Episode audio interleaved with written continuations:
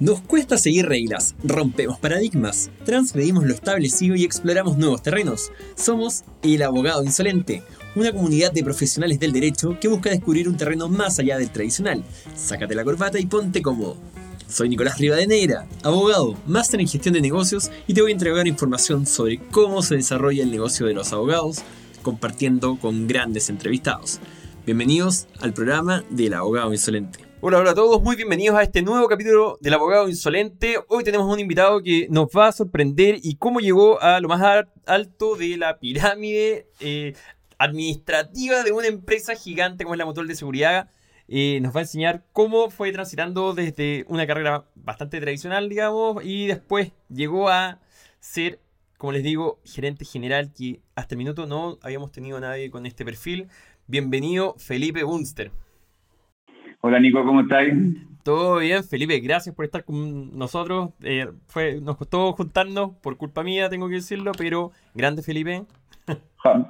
Problemas logísticos de la pandemia nomás, no, es, tan grave. Son, sí, estamos en una instancia especial.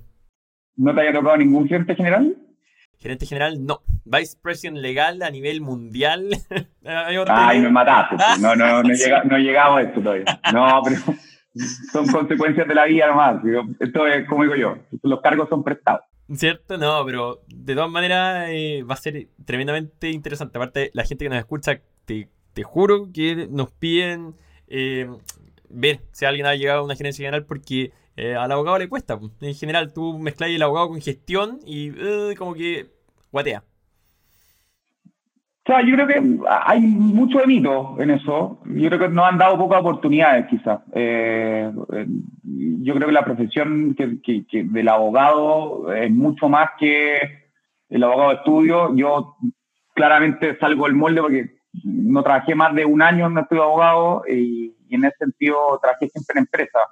Y empecé a entender cuál es el lenguaje propio de las compañías, empecé a entender desde del fondo y a, moverte en un sistema distinto. Me pasó muchas veces que me llamaron para integrarme a estudios de abogado y me dijeron, no sabemos si vaya a eh, calzar en el perfil porque son dinámicas y formas de trabajar distintos. Después veía lo que hacían los posibles compañeros de trabajo y decía, sí, a mí me va a costar acostumbrarme a estos ritmos distintos, porque son cosas distintas, pero, pero yo insisto que y, el otro día tuve una reunión de, de, estos rankings que, que, que siempre hay dando vueltas, eh, creo que malamente se le ha enseñado a todo el mundo que la pega de estudio de abogado es la única pega que los abogados pueden hacer. Y en ese sentido difiere mucho la pega de, los, de distintos estudios de abogado que hay y en ese sentido que me encanta poder compartir un poco lo que me ha pasado a mí, que es bien anormal, porque hay que reconocerlo, de hecho, en los distintos mm, entrevistas y podcasts que hay hecho, he topado con poca gente que quizás ha llegado a ser presidente general o que ha trabajado en lo, lo que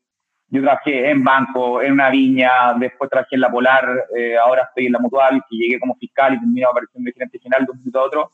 Y en ese sentido es bien anormal, pero también responde una lógica, que es eh, estar siempre atento a, oportunidades, atreverse a tomar desafíos, ser más que un abogado cuando estáis trabajando en la fiscalía, que para mí eso es clave. En el fondo, eh, yo era un abogado muy de terreno, eh, cuando trabajaba en la viña me conocía todos los campos, aprendí de vino, viajé a ferias y decía, ¿qué tenía que, ver el abogado en eso? Bueno, es que empápate la cultura de la compañía y así vaya a poder un aporte mucho más grande.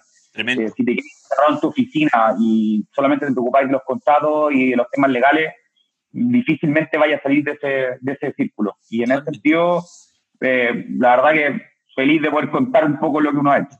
No, te agradezco, Felipe, porque como digo, para mí es extremadamente interesante escucharte. La gente que nos escucha en general les parece lo mismo, que no te quepa ninguna duda. Y mm, bueno, empecemos desde, desde cero. Entonces, cuéntanos un poco cómo empezaste tú a, a, formarte profesionalmente para estar donde estás hoy día. Eh, quizá empezaste pensando en la universidad, quizá en el colegio, no sabíais ser abogado. Cuéntanos un poco cómo nació Felipe Munster como el 50% de los abogados de Chile, yo no quería ser abogado en el colegio. Eh, terminé definiendo el cuarto medio porque me tocó un profesor de matemáticas que me hizo odiar las matemáticas. es increíble, yo di la prueba específica en ese minuto, oh, viejazo, mal. Eh, la prueba de actitud académica específica en matemáticas, eh, fui de los, yo di la prueba el 99. Y, y cuando la di me fue mejor que la verbal. O sea, de hecho, verbal era un desastre. Y terminé entrando a Derecho como medio por descarte. Y te topáis en la universidad, estudié en la Católica. Y en la Católica no era el único. Eran muchos más como yo que, no, ¿por qué estoy en Derecho? No, puta, es que no me gustaba esto, no me gustaba esto otro. Eh, y era como la, la no, no, era, era un poquito más que la otra para no pelar ninguna carrera. Y como que uno terminaba como medio por descarte. Y es una carrera que en el fondo, no sé quién puede tener pasión por el primer año de Derecho, pero a mí me costó mucho al principio agarrarle la mano, porque esto que pasaba en ramos anuales, eh, eh, hablando de historia del derecho constitucional y cosas, o, temas de filosofía, bien lejanos, eran complejos, y en ese sentido, la universidad para mí fue una época de, mucho conocerme a mí mismo, de, de, qué quería hacer. Trabajé mucho en la universidad, porque me cargaba ir a clases. ¿Ya? ¿Y, en qué trabajáis? No, en estudio. Y veía cobranza, eh, después trabajé en otro estudio que veía cosas más corporativas, eh, trabajaba, trabajé en otras pegas, fui corredor de propiedades, o sea, tuve otras, saliéndome muy del... Me cargaba de la clase y, de extra mal, tengo varias anécdotas tristes, bueno, porque al final uno mira para atrás y no son muy buenas. A mí me acuerdo que en Internacional Privado acumulé todo para el examen, no fui ni una clase. Y el mm. profesor me dijo, cuando me empieza, me dijo, lo, bienvenido al curso, o sea, qué bueno conocerlo, güey. Y yo al final era, no me fue ni muy bien ni muy mal en la universidad, vi el exonderado, salí y me puse a trabajar al tiro. Y la verdad es que en ese tiempo trabajé en estudio. Y la primera pega que tenía estaba en un estudio de cierta reputación nacional o el Banco de Chile. Y me terminé quedando con el banco porque me sentía más a gusto como primera carrera, un tema más formativo de no encasillarme tanto, cuando después me di cuenta que la pega en los bancos es para quienes hemos trazado es un poquito monótona, eh, revisar harto poder, así crédito hipotecario. Por suerte, como era y siempre he sido bien busquilla, me pasaron por distintas áreas, entonces pasé internacional, después pasé administración del banco, pero, pero era porque yo pedía más y, decía, oye, ¿sabes que Ya vi todos los créditos que me pasaste, ¿me podéis pasar otra cosa? Ya acepto alzamiento y siempre marcaba los que no estaban. Después pasé a otro banco, que ahí me tocó otras cosas distintas, fui a por banca y me tocó ver mucho los, nuevos productos, mucho la, la, sucursal de Nueva York que venía a por banca, eh, muy entretenido, la tarjeta de crédito Unimar que vimos en ese minuto. Y después ya partí a trabajar más en empresas más duras. Eh, la Grupo Vinos del Pacífico, que la más importante de ellas es en Turraga, después la Polar y ahora la Mutual. Y en el fondo, en este periodo es donde yo te digo que creo que lo principal para mí ha sido ser mucho o tratar de ser mucho más que el abogado. En el fondo, de conocer mucho qué es lo que hacía la empresa, conocer mucho eh, cómo podía aportar de un rol distinto. En las distintas empresas donde estuve, me ofrecían cargos nada que ver. Me decía, oye, ¿podéis ver control de calidad? El mes que la, la loca control de calidad, ya, yo me hago control de calidad. O podéis ver recursos humanos, ya, yo paso para acá, yo. Y, y en el sentido que empezar a generarse la, el abogado tiene una ventaja en la empresa, que el abogado en la empresa rápidamente se hace muy partner de los otros gerentes. ¿Por qué? Porque es un área que nadie más conoce. Y es el que le a trancar la pelota a todo el mundo, entonces todos te dicen como que, te, oye, tú tienes así, oye, puta, me voy a ayudar con esto. Y en ese sentido creo que, tuve la disposición, por decirlo de alguna forma, de meterme en otros temas, aprendí mucho, eh, porque tenéis que estudiar, porque tampoco te toca ir a los directorios, que es clave, porque en el fondo veía, yo veía balance, me tocaba tomar, quienes han tomado acta de directorio y te empiezan a hablar de las cuentas por cobrar, puras cosas que nunca vimos en derecho, o, en el fondo los, límites de endeudamiento y cosas así, uno empieza como a despertar un cierto interés por otras cosas, lo que fue complementando con distintos diplomados, con Después tomé el, MBA, el, perdón, el LM de la Católica, que nunca supe para qué lo hice. Creo que fue por, eh, no sé, eh, yo habría tomado el MBA, pero, pero en ese minuto creía que, sigo creyendo que soy abogado, o sea, no, no es que me haya renunciado a mi, a mi profesión. Me encanta el tema legal, eh, me gustan los juicios, pero, pero, pero siempre como que, oye, pero no, no aprendiste todo esto, ¿y cómo llegaste a todo esto? Bueno, es que yo insisto, nosotros somos personas que nos enseñan a pensar de, a pensar de cierta forma, a relacionarte de cierta forma, y cuando lográis salir de eso te das cuenta que el mundo es mucho más allá que los códigos, es mucho más allá que las operaciones. Yo me reía porque todos mis amigos me decían, oye, estoy en un deal, weón, cerrando con Yo los miré hacia aquí, lata, weón. Yo estoy metido con las patas en la viña, weón, eh, arremangado, en la vendimia, viendo con los carros cómo sacamos porque el tractor, pues nos quedó pegado y, y era mucho más feliz con eso. Y hoy día estoy donde estoy gracias a que en, ese minuto tomé las decisiones que me llevaron a un camino quizás más corporativo o más de ejecutivo, más que, abogado puro como el que conocemos el, o, que creemos conocer en la universidad, que en el fondo es el abogado estudio, que, que en el fondo es un ratón que se lee todo y que sabe todo. Y, y la verdad es que en ese sentido yo no, no, no, no denosto el rol de los abogados, por el contrario, tengo muy, gran, muy, muy, muy buena experiencia trabajando con otros abogados y lo admiro y lo respeto muchísimo. Pero para quienes sufren de lo que sufrí yo, que, que no gustarnos tanto esa parte, eh, siempre creo que hay un futuro más allá y podemos ser completamente eficientes en los distintos cargos.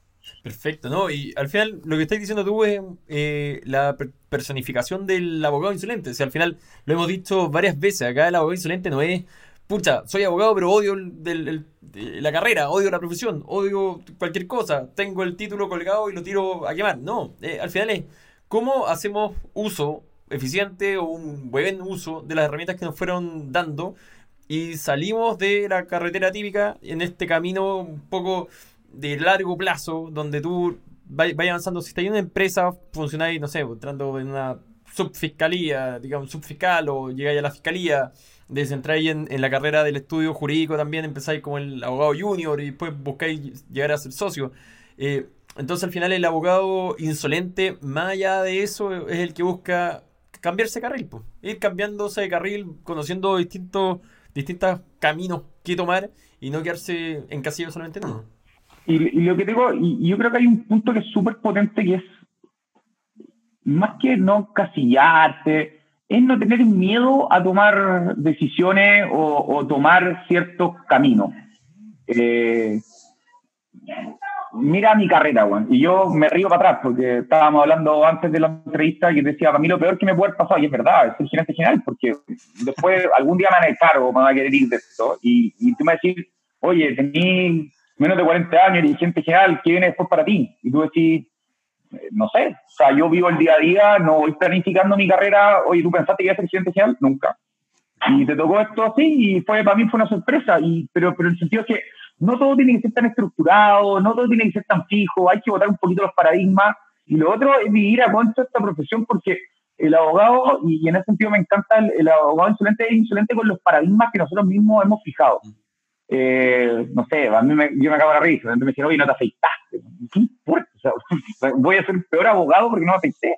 O yo decidí en, una época anterior que los cachos Friday eran todo el año y en el, banco eran desde una fecha para adelante. Y yo decía, ¿y qué importa? O sea, voy a dejar ser menos talentoso y entonces decía, no, que a vos te, aguantan porque como eres buena para la vega, no, no, no me aguantan por ser bueno para la vega, es porque da lo mismo. Y en ese sentido, lo que digo yo siempre, da lo mismo que puertas tu oficina, da lo mismo miles de cosas. Lo que nos hace felices son otras cosas. y en ese sentido tenemos que apuntar a eso. Tremendo, ¿no? Totalmente de acuerdo contigo, Felipe. Oye, ya, empecemos a ordenarnos cronológicamente en todo esto. un poco el, el, el, cómo fue el, paso, porque primera pega siempre es, es algo nuevo. De, como decís tú, fue, fue, tuviste la decisión de entrevista a un estudio o banco. Banco siempre es atractivo de una u otra forma hasta que te metí en el banco y te das cuenta que tienes que revisar, como decís tú, es muy monótona la pega.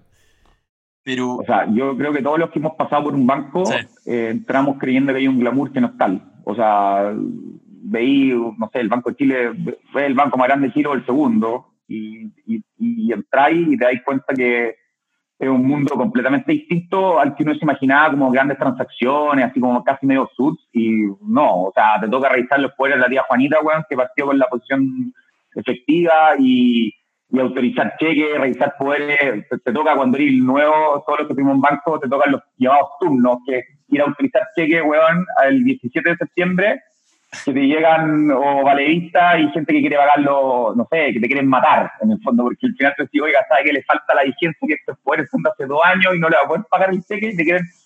Y, en el sentido, lo vais mucho con la burocracia de los bancos, es duro. Y, pero a mí es que me gustó siempre porque me dio la oportunidad de conocer eh, a los clientes y los proveedores del banco y conocer cómo funcionaban. Y en el sentido que tú decís, oye, mira, ¿cachai que este gallo que hace esta cuestión eh, tiene una empresa y se financia de esta forma? Y empecé a entender un poco más, a abrir un poco más la cabeza de, de, distintas cosas.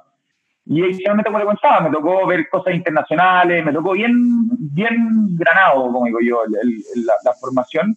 Y para mí fue súper formativo porque aprendí eh, mucho de horario, mucho de el, oye, ser a las ocho y media, pero porque a las ocho y media, si, oye, si lleva a las nueve lo mismo, ¿no? Porque a las ocho y media abre todo el banco. Y tenéis que estar a las ocho y media por un tema más de que todas las otras áreas se van a llamar a las ocho y media.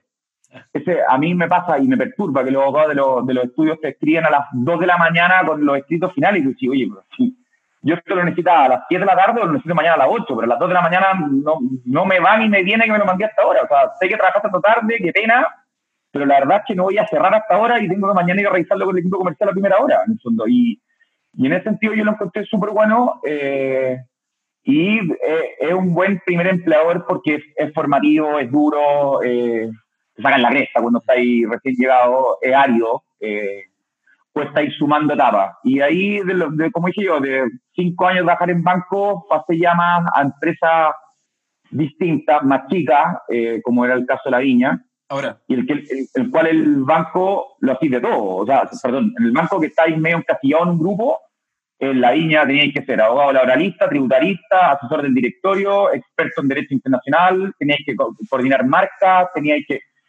Te empieza a entrar por todos lados. Hay días que había mucha pega, días que había poca, teníais que inventar, inventarte un cargo y aprender de aprender que, yo siempre he dicho, la vocación del abogado empresa es entender de que él es un solucionador de problemas y una, y una persona que entrega respuestas por sobre ser el gallo que tranca la pelota.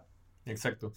Ahora, e, ese paso del, banco a, la viña, que lo encuentro extremadamente interesante, eh, bueno, eh, al final se explica solo. Primera pega, servicio militar, pasaste a, esta nueva pega que debe haber sido una tremenda oportunidad para ti y dijiste, esto yo lo tomo sí o sí, y bienvenido al nuevo desafío.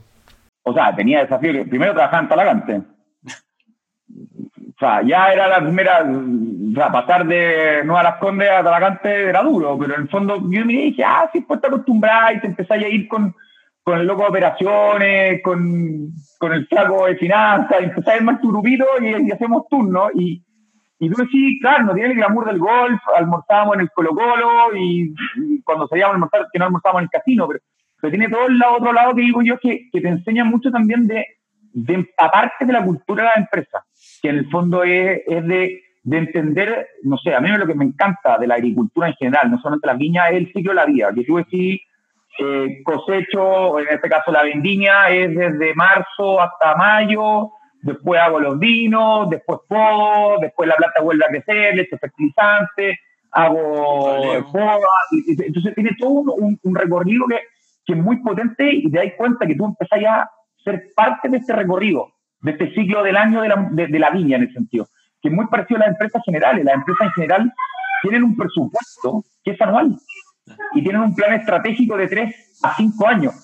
Que uno de repente, y yo lo veo con mis amigos que trabajan en estudio, que pueden ser incluso socios de estudio, tiene una lógica más o menos parecida, pero en las empresas mucho más marcado. O sea, yo trabajé en retail y no sabía lo que era salir de Navidad, o era como decir, salimos, bueno, o sea, y, y tú decís, bueno, ¿y ahora qué? No, bueno, la liquidación después de la Pascua, pero, pero en el sentido que era un ciclo que todos los años era más o menos parecido y en cierta forma empezáis a entender de que esto tiene periodos eh, mucho más largos, que los proyectos no eran una operación que había que sacar en X días con una carta GAN, sino que era eh, un proyecto de tres años, de cinco años, de, de, que en el fondo cómo vas cambiando la cultura de la compañía, por ejemplo, que es lo que me ha tocado a mí impulsar en los dos últimos eh, desafíos que he tenido, que en el sentido es darle tu sello a la fiscalía.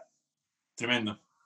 Y, en ese sentido, tú, no sé, quienes han trabajado conmigo, tanto como contraparte, como abogado, asesor y todo, saben que yo soy tremendamente exigente, me gusta las cosas rápido y bien hechas. Y tú dices, pero oye, pero, pero es que así lo me gusta a mí porque también siento que la empresa sí lo necesita y me peleo, o sea, le negocio los honorarios de los abogados de, de estudio, weón, o sea, me meto a rascarle hasta el peso porque en el fondo tengo que cuidar el patrimonio de mi compañía. Entonces me dicen, oye, pero siendo abogado, eres canalla.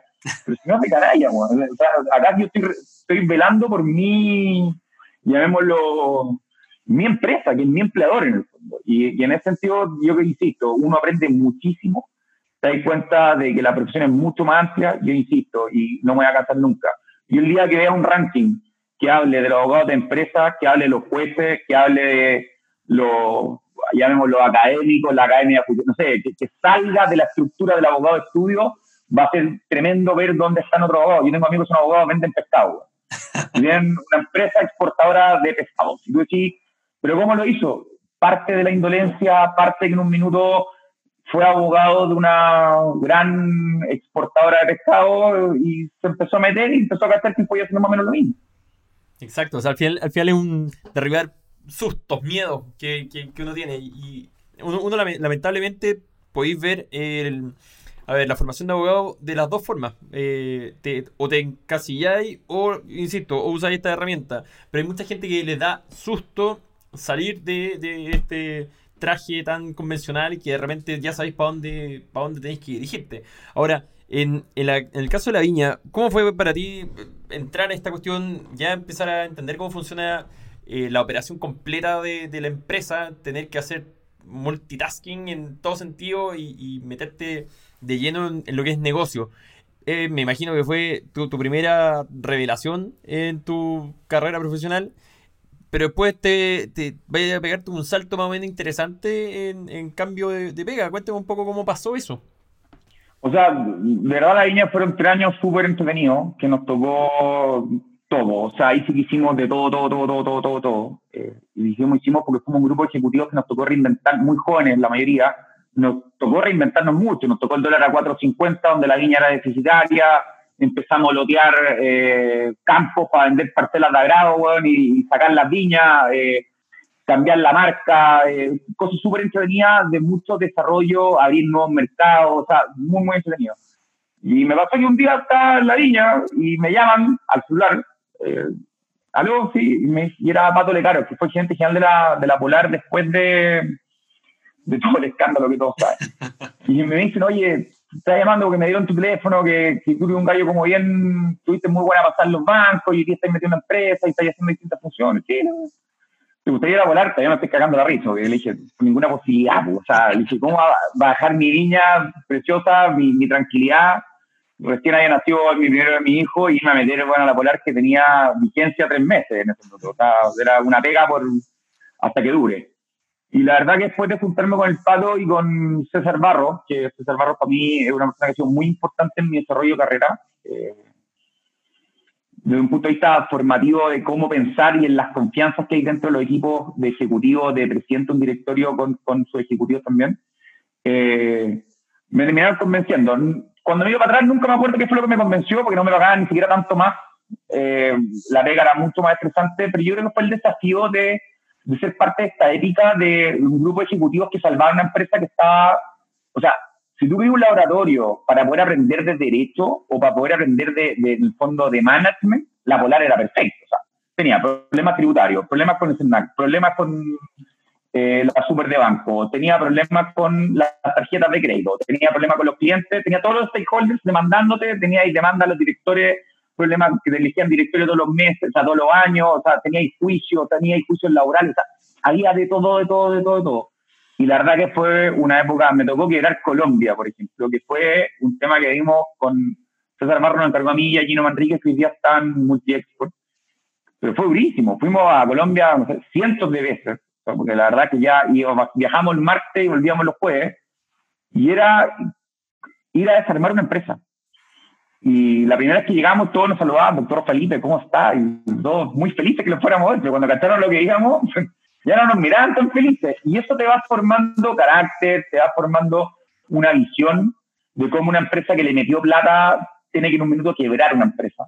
Y te va formando, yo insisto, yo aprendí mucho en la Polar porque me tocó administrar muy en las malas. O sea, en el sentido, cuando tú decías ahí, eh, los números eran dantescos, eran cientos de millones de miles de pesos por todos lados, todos los juicios eran multimillonarios, teníamos problemas tributarios por miles de millones, y le empezáis a perder el respeto un poco a los números, y empezáis a poner la teoría o tu fundamento por sobre eso, que para mí me sirvió mucho porque no es que le perdiera el respeto al número, pero, pero en el fondo no voy a dejar que el, que el número gobierne mi criterio jurídico o mi ganas de hacer las cosas Y en ese sentido, eh, la verdad que fue súper potente. La, la experiencia laboral yo podría hablar horas porque aprendí de todo. Me tocó trabajar con proveedores, me tocó trabajar con bancos, tuvimos una exposición muy grande, trabajamos muy de la mano con distintos estudios jurídicos, aprendí un montón de muchos temas, conocí mucha gente, y,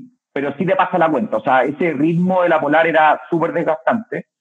Y después de cuatro años, un día me llaman de un headhunter y me dice, oye, hay un proceso, una fundación, una corporación sin fines de lucro de la seguridad social. Y yo me estoy riendo y le dice, oye, ya, fuiste a llamar a Juga Iscariote, weón, que estaba salvando de la quiebra una empresa para, de una forma u otra, ir a trabajar a la seguridad social.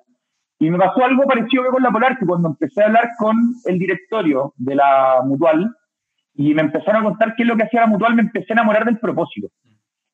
Que este tema de la seguridad social, de administrar eh, sin un dueño, es un seguro que quienes no lo conocen, nosotros en la Mutual entregamos todo lo que son los planes de prevención, asesoría en prevención de riesgo, pero entregamos una, o sea, no, no sabéis lo que ha sido este año el tema de las licencias médicas, que ha sido tremendo el COVID, donde entregáis salud en una parte importante, que son todas las redes que, que tiene la Mutual montada a nivel nacional, y adicionalmente lo que es para mí más lindo, que son los beneficios económicos, que es que esta especie de licencias que pagáis ¿Por qué digo que es lo más lindo? Porque una vez que el trabajador se accidente y está, puta, puede estar cuatro meses fuera de su trabajo, nosotros reemplazamos su renta, por decirlo de alguna forma. Y en el sentido, eh, como no tiene las limitantes que tiene la salud común, se paga la licencia el día uno, se paga un tope mucho más alto, eh, pensionamos también a gran parte importante, mucho más rápido, morir, lo, como nosotros nos damos cuenta que cambiamos un poco la vida de las personas en el sentido que al tener un accidente que siempre es traumático, logramos de contenerlo en la parte de salud y en la parte económica. Y no solamente representáis una gran, llamémoslo, mejora, no solo en su tema de salud y a él personal, sino también a su familia que hay detrás. Y en ese sentido, eh, hacerlo bien eh, es una tarea que todos los días nos demanda muchísimo y me encanta. O sea, la verdad es que me lograba empapar de, de este tema más social, de políticas país, eh, de todo el tema, no sé, lo que vemos hoy día, eh, para mí, todo el mundo me dice, puta, viste mala suerte. O sea, llegaste a la gerencia general de la mutual y te toca el estallido y después te toca el famoso, la famosa pandemia. Y dije, pero ahí lo que pasó y, y, lo miro de verdad, sí, si en efecto han sido un año nueve larguísimo, ojalá paren en algún minuto, no veo por dónde, pero, pero independiente de eso, me ha sido muy fácil darle mi sello a la mutual. Y en ese sentido que pasó mucho también con la Polar, que cuando tú logras esa complicidad con tus pares, con, de, entender para dónde tú vas empujando, eh, o cuál es la fuerza que tenés cuál es la visión que tenés para la compañía, estos procesos más revolucionarios te generan mucha mayor rapidez en eso. Es como lo digo yo, el teletrabajo que nosotros creímos que nunca se iba a implementar en Chile, se había leído, nos reíamos, se discutía la ley y hoy día todo lo, todos haciendo teletrabajo y todos felices. O sea, pandemia, el teletrabajo, nos quedamos calladitos. Eh, y, muchas cosas han servido como catalizadores para estos cambios. Y a mí lo que me sirvió es, llegando a la experiencia general, habiendo conocido la Mutual dos años, me sirvió mucho para darle mi sello. Eh, no, estoy diciendo que esto ha sido gratis, ni que, ni que bueno que pasó, no. Pero, pero la verdad es que me encanta lo que hacemos, eh, tenemos una, una pega muy linda y uno nunca deja de ser abogado, que es lo que yo siempre he dicho y no es que te persiga la carrera, sino que en el fondo es entender que el pensamiento crítico, analítico que a nosotros nos enseñan en la universidad te va a servir para todo tipo de, de, de, desafíos que vayáis tomando. Y, y, a mí la fuerza y la, y la suerte que tengo, que y me lo ha dicho siempre el directorio, es que yo junto con analizar como el negocio, estoy analizando los riesgos, estoy analizando los temas reputacionales, o sea, tengo una mirada que ellos me dicen, nos encantan porque tú me sigues oye, si nosotros no hacemos esto o nos peleamos por esto, yo represento rápidamente otras cosas que a lo mejor un ejecutivo, un ingeniero comercial, un ingeniero civil no los miraría. Y en ese sentido, por eso me gusta el rol de los abogados metidos en la línea de fuego, porque tenemos la capacidad de ver problemas donde no hay, o anticipar ciertos riesgos que la normal de las personas no lo ve, o descartar ciertos riesgos. O sea, en el fondo me dicen, oye, que nos van a mandar, tranquilo, el juicio dura 10 años, o sea, olvídate, o sea, no, no, no, no es un tema que nos va a afectar el día a día o no vamos a cambiar la decisión de esto. O que digan, oye, pero es que está violando el acuerdo de confidencialidad. ahí lo que nos pasa es que, a ver, a mí los ojos me odian en algún sentido, porque uno se sabe las trampas, es como, no, no, nada contra el gobierno, pero las famosas querellas. Y yo aprendí después de la verdad que las querellas valen nada. O sea, tú te puedes querellar contra todo el mundo Y cuando llegáis a la instancia, incluso si prospera el juicio, los acuerdos preparatorios y la mayoría de las definiciones del juicio las toma el fiscal y el abogado defensor. Y el creyente, con suerte, tiene derecho a voz. Y si no, es aquí no estoy de acuerdo. Muy bien, señor abogado creyente. No, no nos vamos a preocupar mucho su opinión. Un gusto. Y en, y en el fondo empezáis a aprender mucho criterio. A mí dicen siempre, oye, violó el acuerdo de confidencialidad y aquí lo vamos a demandar. a mí lo que me interesa es salir de este negocio. O lo que me interesa a mí es vender el inmueble. O sea, da lo mismo que haya filtrado. O sea, vamos a meter un juicio arbitral que va años para terminar de romper.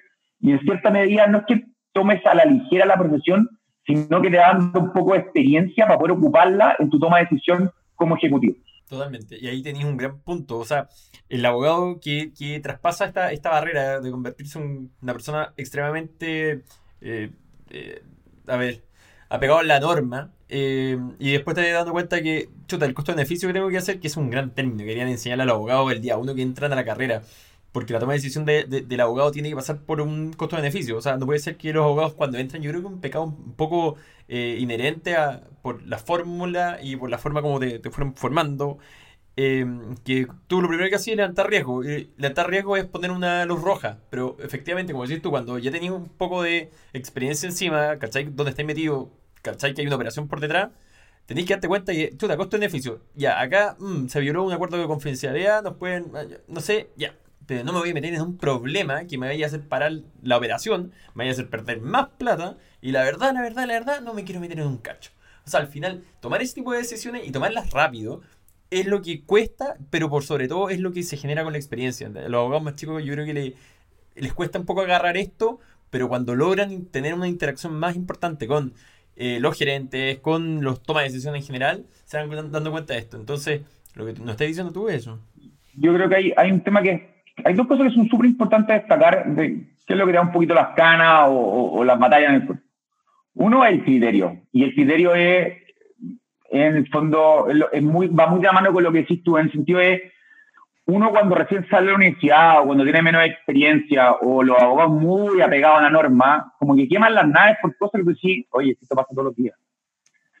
O sea, yo, yo, yo, voy a contar un tema que me tocó ver no sé mucho, pero que era la hora extra, ¿no? Que un trabajador hace cuatro horas extra, pero si no puede ser, si el máximo es dos. yo le dije, ¿cuántas veces han multado a una empresa porque un trabajador hace cuatro horas y igual está feliz haciendo las cuatro horas extra? Porque le pagáis mucho más.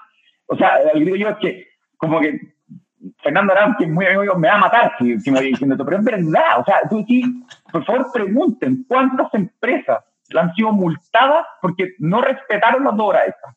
¿Eh? No estoy diciendo con esto trabajen más, no, pero es, si de repente pasa, pues sí, costo-beneficio, que, parece que vamos a tener que obviar esta vez esa norma.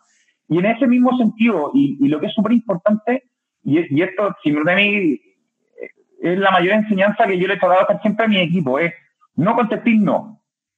Es cómo lo vamos a hacer. Mira, como me lo estáis planteando, no lo podemos hacer, pero lo podemos hacer de esta otra forma.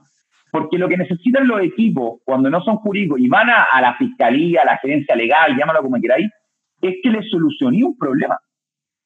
Porque ellos tienen que hacer eso. Y lo que tú tienes que tratar de agarrar es esta idea y llevarla a que tenga un contexto legal digerible, por decirlo de alguna forma. No va a ser perfecta, asumir ciertos riesgos, pero en el sentido de lo que, lo que digo yo, ¿dónde agregáis valor tú? Es sacar el no como respuesta.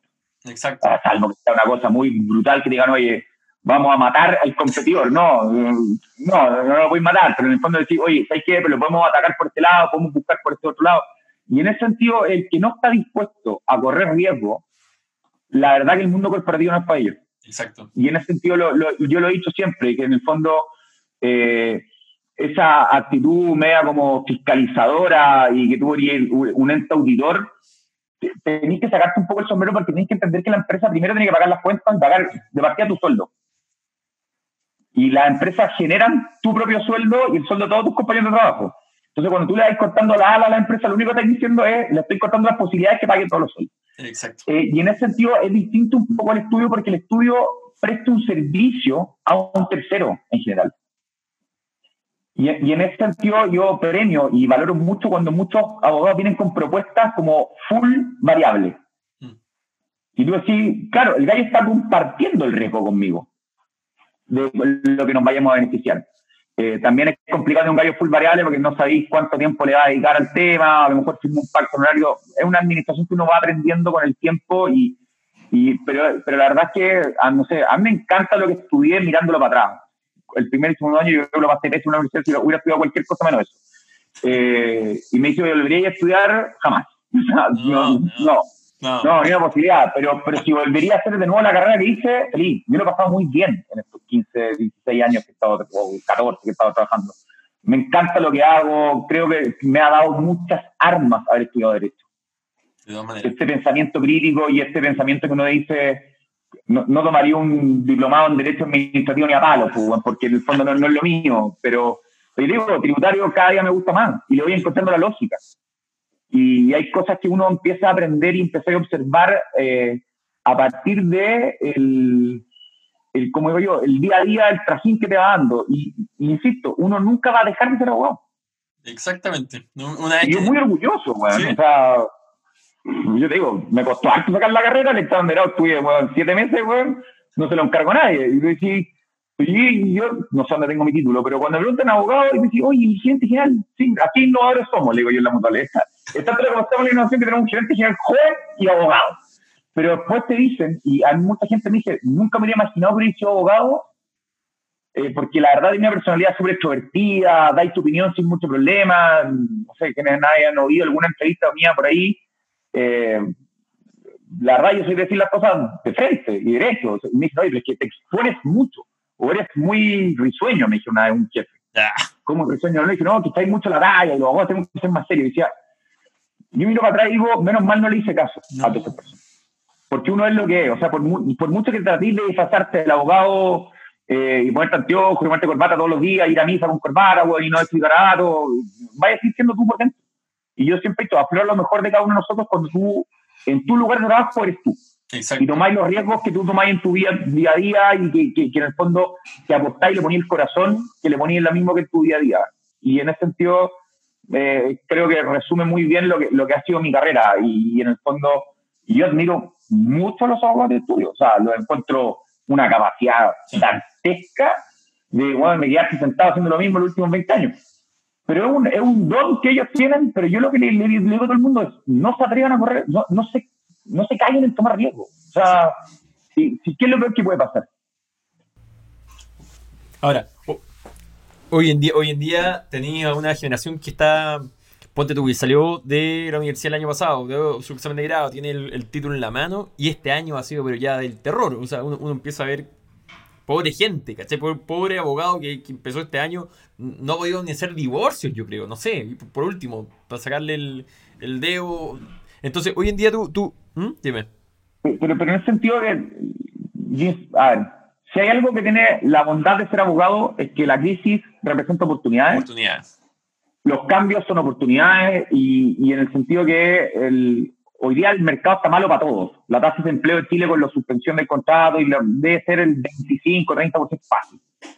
Y en ese sentido, lo, que digo yo, para la gente que está recién saliendo, no se depriman. Esta carrera, al igual que todas las carreras, a ti igual pasado, no sé, es que me encanta este cuento. Yo ya mi amigo de comer estaban como en con la Católica en Palmera, o decía, no, lo súper en buena onda, y hacían asado, y tenían la semana las pruebas, y después salían uno como abogado, weón, todo el año, todos los viernes, meta a prueba, weón, y como los giles, weón, para adelante, weón, y me disfrazo para ir las pruebas, y en orales, weón, dos días esperando porque no me atreví a tirarme en primera lista, weón, el sábado, mediodía, y después salía y tomaba y todo lo que encontraba, y de vuelta el lunes a estudiar, y era como el, como el, era como el, ¿cómo se llama? hechizo del tiempo, el, día de la marmota, esa película. Y, era, y de verdad, para, los que tuvimos sobre todo anual, era atroz. Y uno miraba así, y después llegaba a primera pega. Después el abogado ganaba la mitad de lo que ganaba el comercial que estaba sentado en el puesto de lado, y salían un año antes los buenos, porque como no van a examen de no hacían test, no hacían prácticas, y uno miraba y después te das cuenta, y esto lo digo de verdad, es que los abogados que tienen éxito son mucho más felices en lo que hacen. Pero el éxito no lo define cuál es tu cargo, cuánto ganas. No, el éxito es que eran felices. Y yo veo a mi amigo ingenieros comerciales siendo mucho más miserable hoy en día de lo que eran hace 10 años, porque hace 10 años, salieron de la católica, todos se los peleaban, pero después se dieron cuenta que eran 400 iguales, que se dedicaban a lo mismo, estaban todos en la mesa de dinero, weón, y hacían grandes operaciones, y tenía un, oye, tenía un cierre, fuimos a comer al Patagónico, y decía, oye, qué, increíble, yo, bueno, acá comiendo con los cheques restaurante en el casino del banco, weón.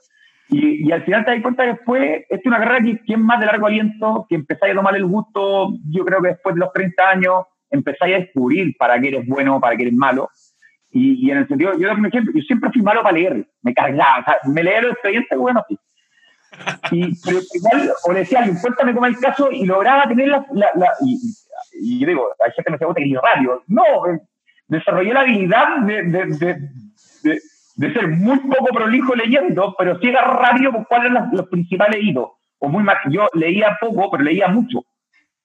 O sea, el sentido es poco de los temas, pero picoteaba todo, porque cuando tocaba picotear la vega, uno aprende más cosas. Y te vas formando como un criterio más amplio. Y en ese sentido, y yo lo que le recomiendo siempre a todo el mundo es no se desesperen por la primera pega. Tu primera pega no va a ser tu última pega. Segundo, y que es clave, es mejor, es más fácil conseguir un buen sueldo que un buen trabajo. No se dejen seducir por la plata, no, como decir, la plata es necesaria y es importante y todo decir, claro, Buster ahora dice que es gerente general de la mutual. No, yo durante mucho tiempo mal.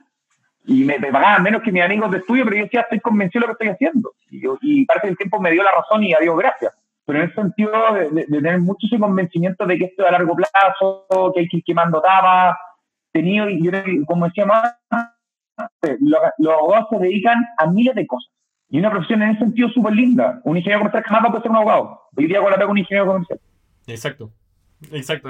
bueno, me olvidó solo un poco lo mismo. Yo, yo, yo después salí de la carrera siendo abogado. Y yo inquieto, igual que tú. Dije, ¿sabes qué? Yo quería ser ingeniero comercial, pero me fui abogado y bueno, las cosas se dieron. Después hice un magíster, que básicamente es ser ingeniero comercial de, posgrado, y te dando cuenta de eso que el abogado puede ser ingeniero comercial, pero el ingeniero comercial ser abogado el día del pero porque no puede, weón, porque no, no, no, no. jamás, no puede, no, y no, y no entiende tu forma de pensar, porque, Exacto. yo insisto, los abogados con, con, con, con, más años y con más carrete, salvo que sean muy odiosos, como digo yo, te da una visión de vida bien especial que, que comprendes mejor, de mejor forma el entorno. Porque la parte comercial la empezáis a asimilar ah, en el rol que, que sí, pero, la, pero empezáis a entender cuáles son los riesgos, empezáis a entender cuáles son los costos de renta y costo reputacional, o sea, empezáis a ver desde una dinámica distinta y, insisto, el valor que un buen abogado le puede agregar a una operación es fundamental. O, a un negocio. O sea, yo te, yo te, un ejemplo burdísimo. Nosotros en la viña, las marcas no pasaban por legal hasta que llegué yo. Pero miréis los de criterios que yo o sea, incluyendo, no sé, en, China, Atari. Y tú oye, pero estáis loco, si Atari no va a comer no. No, pero vino Atari, ¿qué no van a poner problemas? no, que mira, las normas mansa, claro, la abogada marca no decía nada, le tiraba las búsquedas, le tiraba todo eso, y sí, pero, yo creo que la peleamos, lo logramos. En el sentido que pero cuando ya recorriste más te das cuenta de decir, oye, ¿sabes qué? Ni una posibilidad, o sí, o no hay por qué hacer estas, cosas. O sea, empezáis a nutrir mucho y, y, en el fondo la verdad es que soy un convencido que nuestra profesión es mucho más que lo que dice el cartón. Totalmente. Eh, en ese sentido tenemos que ser muy orgullosos de lo que logramos sacar. Eh, ser, eh, como digo yo, eh, a, mí me gusta más la, palabra insolente, yo creo que es más atrevido, eh, en el sentido de, de, correr los riesgos, de meterte en la pata a los caballos, de meterte en las operaciones, de atreverte a opinar, de, oye, ¿qué es la TBC? ¿Qué están hablando de estos gallos? No, si, a, googlea, weón, y lee, y por último después sale y le pregunta al gallo de finanzas, oye, ¿me podías explicar esta cuestión que no entendí? Y a la tercera vez que te expliqué, te expliquen, perdón, tú ya vas a empezar a entender cuál es el trasfondo que había. Y eso de verdad es lo que nos hace ser mejores a la larga. Y no estoy diciendo que los abogados sean mejores que otras profesiones. No, pero yo sí creo que tenemos una ventaja que, que en la medida que podamos asimilar otros conceptos, tenemos un pensamiento crítico que nos ayuda mucho. Completamente de acuerdo contigo, Felipe. Oye, no, tremendo. Cuéntame, algún, ya, es que ya lo dijiste todo. Yo tenía preparado preguntarte un par de tips para la gente que esté preparando su carrera. Ya, nos dijiste todo. Pero de repente, ¿Algún, ¿Algún otro tip, alguna cosa de la visión de, de, o la forma de ver la profesión de Felipe Bunster que queráis compartir con nosotros? lo primero es no mirar para el lado. O sea, no hay nada más frustrante, no sé, de compararse, creer que el camino que uno está recorriendo es el camino que uno quiere recorrer. Segundo, de independiente donde trabaje, un estudio, una empresa, una fiscalía, lo que sea, mírale el lado positivo y qué es lo que voy a aprender más de eso. En el sentido, aprovecha las oportunidades. Los abogados nos pasa, weón. Si tú trabajaste en empresas también, weón. Ah. Te sentáis, hay unos plantazos, weón. Comité de auditoría, weón. Y todo, puta, cuatro horas oyendo, weón. Problema, y decís, ¿sabes qué? Versus de jugar Candy Crush o lo que se juega hoy día. Yo hace no juego con el celular. Eh, qué puedo, qué, puedo, qué, puedo conocer de esto o entender la forma. O, y lo otro, es lo que digo yo, tratemos de aprender de dónde estamos. En el fondo, nosotros tenemos acceso a mucha información, vemos pasar, no sé, quienes tomamos acta, yo todavía tomo acta, eh, me gusta tomar la acta del directorio mío. De hecho, saqué el fiscal que tenían en el directorio que dije, prefiero tomarla yo, ¿sabes quién es mejor? Eh, si igual te hacer la vega. En el sentido que, pero, pero lo que voy yo es que eh, ese sentido de, de generar la complicidad, de que confíen en ti y no creer que la primera pega es la última. Y, y, lo que digo yo de mirar para el lado, ¿por qué es tan clave? Porque tú puedes mirar al lado y lo veis, oye, trabaja en Around the World y compañía, o ni viaja para todos lados, sí, pero puede tener una vida de mierda por dentro espantosa y no todo lo quería oro. Eh, yo digo, mi hermano, que se llama Diego, que estudió Derecho también, eh, que me sigue, toda la vida él fue de abogado de carrera de estudio, yo de empresa, y me, miraba con cara weón, como digo yo, o sea, no, este weón está loco, otra ahí a dónde está trabajando ahora, Salió de un estudio formado en World y se fue a trabajar en un banco. Y yo miré así, puta, que yo fui tan weón durante tanto tiempo te diste cuenta ahora que este lado era el lado bueno de la puerta. Pero lo que digo yo es que de repente yo lo miraba y decía, oye, choro estar ahí y salir en Chambers. Claro, el, trabajo en empresa a lo mejor no es tan glamoroso, no tiene tanto ranking, no tiene tanto eh, tiramisú o, tantas cosas muy entretenidas que puede tener, pero te das cuenta que por otro lado puede tener cosas mucho más potentes. Y por eso digo que mirar para el lado, de verdad, siempre miramos las cosas buenas versus las cosas que realmente son más pertinentes y entender que esta cuestión es una carrera de, largo aliento. O sea, esto es como, yo lo comparo siempre con los doctores. Eh, me toca trabajar mucho con doctores hoy día. los doctores se dan cuenta, después de mucho operar, decir, oye, que a este gallo a lo mejor no lo habían operado nunca. Y, el prueba y error a nosotros nos va ayudando para formar criterios, para, tener conocimiento, de tener 500 juicios hora en el cuerpo, te das cuenta que si sabes que ni te di el 30%, se la de perder. O sea, el laboral, lo que no hemos dedicado a laboral, te, te das cuenta el poco recorrido que es más como un show de la doctora Apolo, que, o sea, ir a un juicio laboral tiene poco de sustento legal detrás es más un show medio de prueba y, y, gallito, termináis acordando más de la mitad de las causas. Y, lo digo yo es, si trabajas en la fiscalía y te sobra un día, acompaña a la abogado laboralista y pégate dos juicios, Y vaya a entender una dimensión distinta de lo que es el derecho laboral. ¿Y por qué? Te lo digo porque de verdad uno empieza a entender en la fiscalía, cuando dice, oye, van a echar a Juan, ¿cómo lo ayudáis a preparar ese juicio? claro, empezáis, a darte cuenta con cosas que antes. a cuenta que después le llegáis y le decís, oye, no, ahí va la carta de espío y el colchado ya, y ahí están los testigos. Y pues, necesitáis mucho más, güey. Tal cual. Y, ya eso lo que voy es que, por eso creo que, que, la carrera de nosotros se va formando con el tiempo, porque, a ver, quienes estuvieron profesional como tú y yo, nunca te enseñaron que era la letra. Yo la primera vez que fui a procurar me dice, no, anda y preguntan la letra, güey. Y dice, bueno, no sale ningún código, güey y hay de un tribunal a otro y era un formato completamente distinto ordenar los expedientes, o sea, teniendo una cosa que es distinta. Y al final te das cuenta que eh, todo lo que aprendiste es mucha teoría, que sirve un montón, pero es teoría. Y la práctica te va haciendo, como digo yo, formando criterios y lo otro, y, esto es un, consejo que yo siempre nunca menospreciar a nadie en esta profesión. En esta profesión todos tienen una opinión que vale mucho y podía aprender desde el más chico hasta el más humilde, hasta, y eso es lo a mí que en alguna forma nunca me gustó el formato estudio de abogado, es que había una especie de casta, weón, de que el que era socio no se equivocaba, no erraba, y la verdad es que todo no equivocaba. No, completamente, completamente de acuerdo contigo. El, el prueba y error y al final este, esta, como dices tu carrera de largo aliento nos va generando toda la experiencia que al, al final del día te dicen, chuta, ya. Acá todo este conocimiento me sirvió para algo, para ir recopilando las cosas y, las canas en esta carrera son fundamentales. O sea, desde el día uno hasta el día, el último día que tú ejercí, te das cuenta que el conocimiento y todo ese bagaje tiene mucha relevancia. O sea, todos los días aprendí algo nuevo.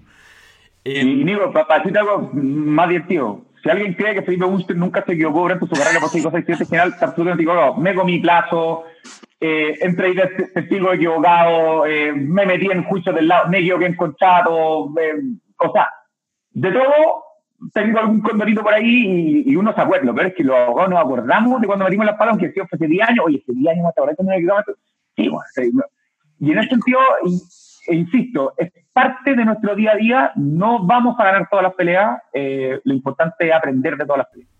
Grande, Felipe. Oye, ya, con esto vamos a ir despidiendo, Felipe. Te quiero recontra agradecer nuevamente porque por haber aceptado esto, eh, vamos a tener más conversaciones de todas maneras, Felipe. Yo te, lo advierto porque creo que tienes muchas cosas para entregarnos, no solamente a, la gente de la voz insolente. Eres eh, un profesional que está con una mirada mucho más fresca de repente de lo que uno está acostumbrado a ver. Entonces, eh, te agradezco mucho, te hago una invitación extendida, eventualmente volvamos a retomar este contacto. Y eso, Felipe, eres un grande. no, gracias. Y soy, soy de, como, de, carne y hueso como todo, bueno. acá parte de aprovechar la oportunidad que se te van dando. Y en ese sentido también hay que ser súper agradecido de la, de la o sea, nunca pensé que esa gente genial. O sea, de eso todavía me cuesta decirlo, como que me da vergüenza. Y por otro lado, después digo, también fue mérito mío haber aprovechado la oportunidad que se me fueron dando. De todas maneras, de todas maneras. Bueno, pues, una, una muchas gracias por todo. Cuídate, Felipe. Estamos hablando. Muchas gracias por habernos acompañado en este nuevo capítulo del Abogado Insolente. No olviden seguir nuestras redes sociales en Spotify, Instagram y nuestra página web abogadoinsolente.cl.